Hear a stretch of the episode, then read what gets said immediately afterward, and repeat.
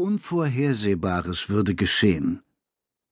Und wenn nicht, schien dieser Tag dennoch anders zu werden als seine meisten Tage auf Axalia Anor. Kokow hatte keinen Beleg für seine Befürchtung, nichts Greifbares. Er roch es einfach. Etwas Fremdes hing in der Luft, ein Hauch von Gefahr.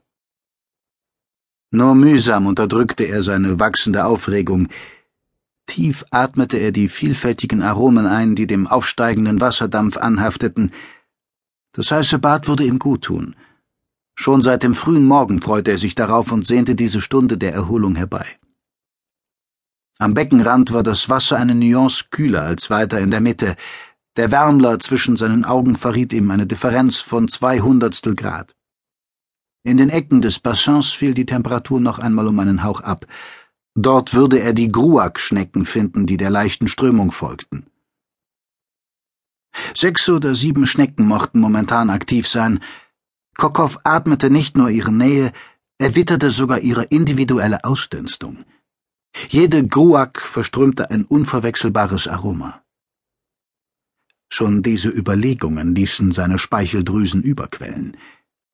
Ebenso spürte Kokow die anlaufende Peristaltik der Speiseröhre, Sie kitzelte durch seinen vorderen Körperbereich. Kokow schloss die Augen, das erhöhte seine Vorfreude. Die Größe des Beckens roch er, ohne den Kopf bewegen zu müssen. Nach links verlief die leicht über dem Wasserspiegel liegende Abschlusskante gut fünf Körperlängen weit, ehe sie im rechten Winkel abbog. Zu seiner Rechten waren es etwa vier Längen. Immer wieder fragte er sich, warum Wasserbecken in Kiel exakt rechteckig sein mussten. Daran war nichts natürlich. Alles wirkte so künstlich, geradezu angestrengt gewollt. Um wie viel schöner wäre eine unregelmäßig geschwungene Form gewesen, ein weicher Rand, an den sich der Körper anschmiegen konnte. In der Hinsicht hatte Kokow allerdings längst die Hoffnung aufgegeben. Kein Lare würde sich jemals von dieser starren, angeblichen Funktionalität abbringen lassen, bestimmt nicht seinetwegen. Und die Onrionen? Er schob alle lästigen Überlegungen von sich.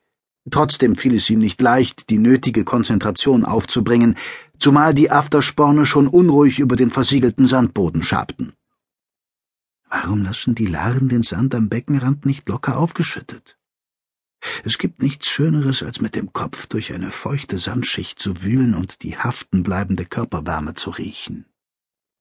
Stattdessen hatten sie eine transparente Schicht über den Sand gesprüht, die wie Glas verhärtet war. Die Aftersporne rutschten daran ab.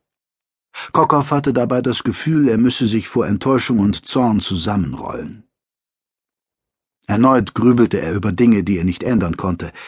Wann würde er aufhören, die unerheblichen Details dieser Welt verändern zu wollen?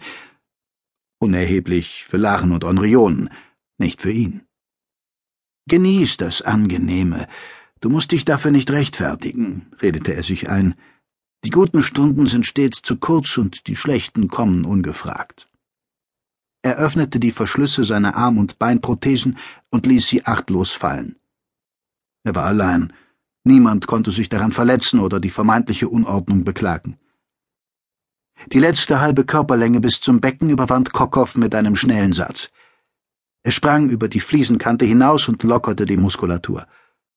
Wasserdampf hüllte ihn ein und ein wohliger Schauder durchlief ihn, als er in das heiße Nass eintauchte, sich streckte und bis auf den Boden absank. Auch dort stieß er nur auf undurchdringlich festes Material. Für einen Moment hatte Kokow sich dem Wachtraum hingegeben, wenigstens eine dünne Sedimentschicht nach Gruak-Schnecken durchwühlen zu dürfen.